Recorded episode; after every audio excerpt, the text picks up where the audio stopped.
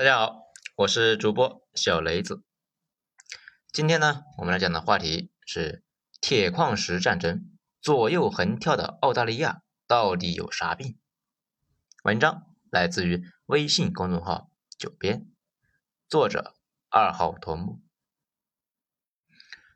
这段时间啊，有两个新闻，一个呢是中国跟澳大利亚这个关系啊陷入了冰点，现在呢除了铁矿石。其他交流基本是全断了。另一个呢，是我国连续对钢铁行业各种出新规，大宗商品那是一天一个价。今天就给大家解释一下这个铁矿石为什么这么揪心，以及澳大利亚哪来的底气左右横跳，以及这些新闻之间到底有什么联系。咱们呢，先来说第一点。铁矿江湖的格局。根据工信部这个权威的发布呢，中国二零二零年粗钢产量突破了十亿吨，全世界产量是十八亿吨，中国呢再次超过了全球的一半。主要是两个原因，一方面是中国是世界工厂，既然要搞生产，自然呢就需要大量的原料。另一方，这个中国呢，现在还是处于一个建设阶段。这个阶段呢，需要修楼啊、建桥、搞基建，同时啊，需要大量的挖掘机、卡车等设备。这些呢，都需要大量的钢铁。不过呢，如果大家啊关注新闻，就能够发现，中国的钢铁业短板特别明显，是什么呢？我们自己啊，没有足够的铁矿石。当然。这不是真的没有啊，中国铁矿那到处都是，但是呢，非常的分散，大矿少，矿石质量差，矿层也深。中国的铁矿很多都在比较深的地下，而澳洲那边呢，好些的矿啊，那都是是整片整片的地面的露天矿和那个矿石山。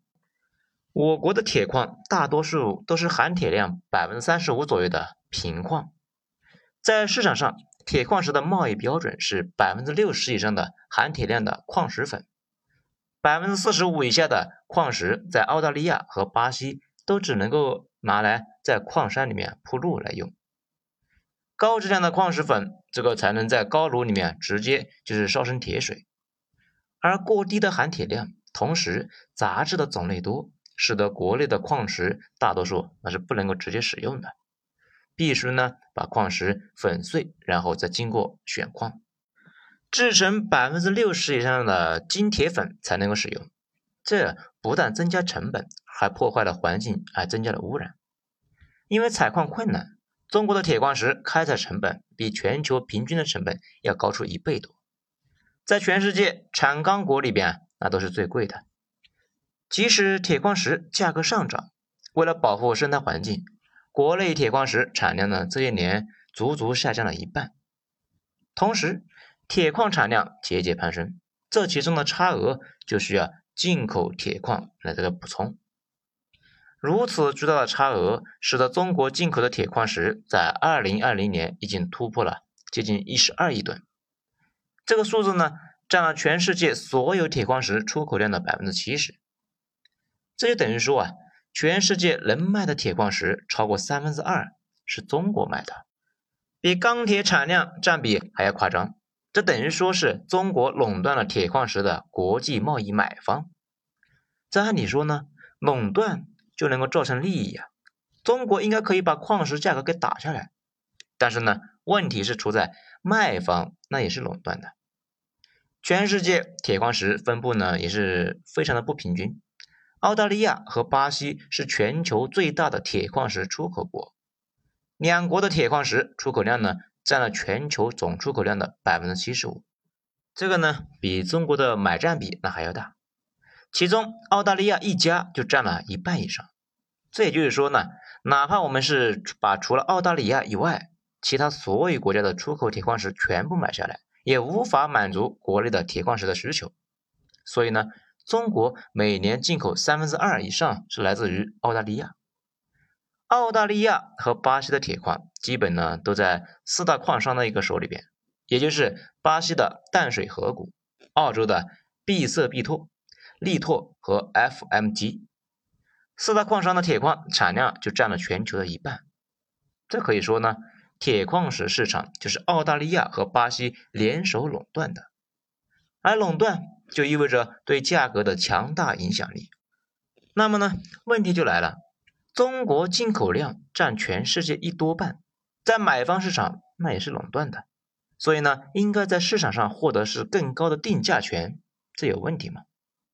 这个比较难，原因也有很多，主要啊是中国加入这个游戏太晚，人家已经形成了稳定的格局，一开始签的是长期协议，后来协议越来越短，到现在指数化了，价格波动那是越来越快。比较离谱的是啊，这个指数是美国的一家公司搞的。每天打电话给几个买家和卖家，然后就协商形成了一个价格，并不跟中国这边呢商量。尽管我们是最大的买家，而美国和日本以前是作为最大的产钢国，都入股了上游的矿产，矿石涨了赚原料的钱，矿石跌了赚成品的钱。可以说啊，他们对矿石价格相对来说比较无感。我们这些年尽管也在布局，很多企业也在国外投资矿山，不过操作有点晚，效果啊要等到几年之后才能够看到。此外，既然买卖双方呢都是垄断的，而我国呢需求又太过于旺盛，毕竟呢中国现在的经济增速基本是全球仅此一家，自然呢是卖家更加淡定一些，因为卖方的链条短呢。挖了矿放几个月没事，你的钢铁厂能够停吗？钢铁厂没有矿石，炉子也不能停，最多降到六百度。到那个时候呢，只能够是白白的拿煤来烧火保温。就算你想停，工艺链条那么长，下游无数的企业怎么办呢？建筑、汽车、工程还有各行各业怎么办呢？所以啊，转了一圈，到时候你还是要从人家那里买。七十年代，美国那么狠，中东集体停石油，美国只能够是任由石油十年涨价二十倍。如果不买，到时候不但花钱，还很尴尬。到了二零一六年，铁矿石价格随着市场转暖和中国持续的巨大进口量，铁矿石价格不断上涨，进入了铁矿石期货市场的一个资金也是越来越多，在期货市场进出的钱。比起现在啊，现货买卖矿石的钱那也多得多。而且呢，不管什么东西，一旦形成了上涨预期，整个环节都会有有意囤货，甚至呢，外来资金也会入场囤货。一旦形成囤货，价格上涨的预期会更高，造成一个恶性循环。所以说，中国经济的复苏对于澳大利亚来说，实在是个好消息。那为什么澳大利亚？疯成这样呢？好，咱们来说第二点，澳大利亚的心病。这按理说呢，中国和澳大利亚的贸易额这么大，那特别是澳大利亚的顺差那么多，中美矛盾是因为美国贸易逆差，觉得中国赚了他的钱，那觉得不爽啊。澳大利亚呢是赚中国的钱，怎么也和中国作对呢？这是嫌钱扎手吗？很多人呢已经提到了澳大利亚太过于在于自己的昂萨血统，人菜瘾大。这明明呢是挨着亚洲，却整天想着跟美国混。其实呢不只是这个考虑，大家呀打个地图就能够发现，澳大利亚四周的政治环境并不友好。东面是那一些呢信天主教的，北面是人口有它十几倍的一个印尼，关键还是世界上最大的穆斯林国家。西边呢是浩瀚的大洋，最近的也是一群非洲国家，边上那有一个新西兰，那倒是自己人，可有事还不知道谁帮谁呢。自己说实在的，只能够是指望着美国和英国的保护，还加入了英美主导的一个情报组织，也就是所谓的五眼联盟。其实呢，联盟里面美国和英国那是干事的，另外三个基本就是来搞笑的。似乎只能够提供一点身份保护和后勤，所以啊，很多美国间谍都持有澳大利亚的学者身份或者是记者证啊，到处活动。最近这些年，随着中国的崛起，尤其是中国开始大力发展海军之后啊，亚太地区战略呢出现了一个不平衡。说中国要威胁美国的话，那还是比较远的。而中国本土到澳大利亚的距离比美国本土到澳大利亚近了一半，而且这一路上都有大量的一个岛屿作为补给站，并且呢，澳大利亚那个邻居啊，巴布亚新几内亚这些年呢也跟中国走得很近。中国企业也在那里挖矿，所以对于中国的强大，特别是海军的强大，澳大利亚显然那是比谁都慌啊。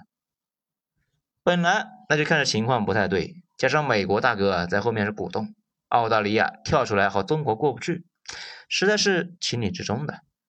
遇到这种对手，中国那也是很无奈呀。所以现在两家基本那都是翻了脸的。除了铁矿石买卖，连对话那都停了，其他贸易几乎全断。不过呢，铁矿石是澳大利亚和中国的压舱石，每年一大半那都是卖给我们，实在那也是找不到第二家来买。当然，中国呢要是能够找到第二家卖的，估计也就不买它的了，起码不是现在这样的价格。两家就这么的边炒边做买卖。而且呢，大家想过一件事情没有？澳大利亚作为一个资源国，好像其他资源国就没有他过得爽。为什么呢？说白了呀，他是高度依赖昂萨人的体系的，属于昂萨自己人，所以呢，老大给了他很多好处，让他也是能够混的是风生水起，而不像其他的资源国一样啊被掠夺。所以他比其他国家都担心现在的世界体系发生崩溃。如果现在的体系出了问题，可能他就得和其他人那些倒霉的资源国这个位置啊调换一下。这个呢，就好像如果大清不崩，清宫的太监在大街上那都是扬眉吐气；大清崩了，他们也就彻底抬不起头了。资源国被诅咒那是常态，发展的很好反倒是变态。此外，有件事情大家可能不知道，澳大利亚在国内呢，其实现在对于政客们的态度反应那也不太一样。比如维多利亚就比较亲华，因为他们跟中国做买卖赚到了，之前呢还跟中国签了一带一路，后来被政府呢给搞黄了。而且由于中澳前些年走得很近，不少澳大利亚人对华贸易中的是赚到了钱，他们也很反感政府啊。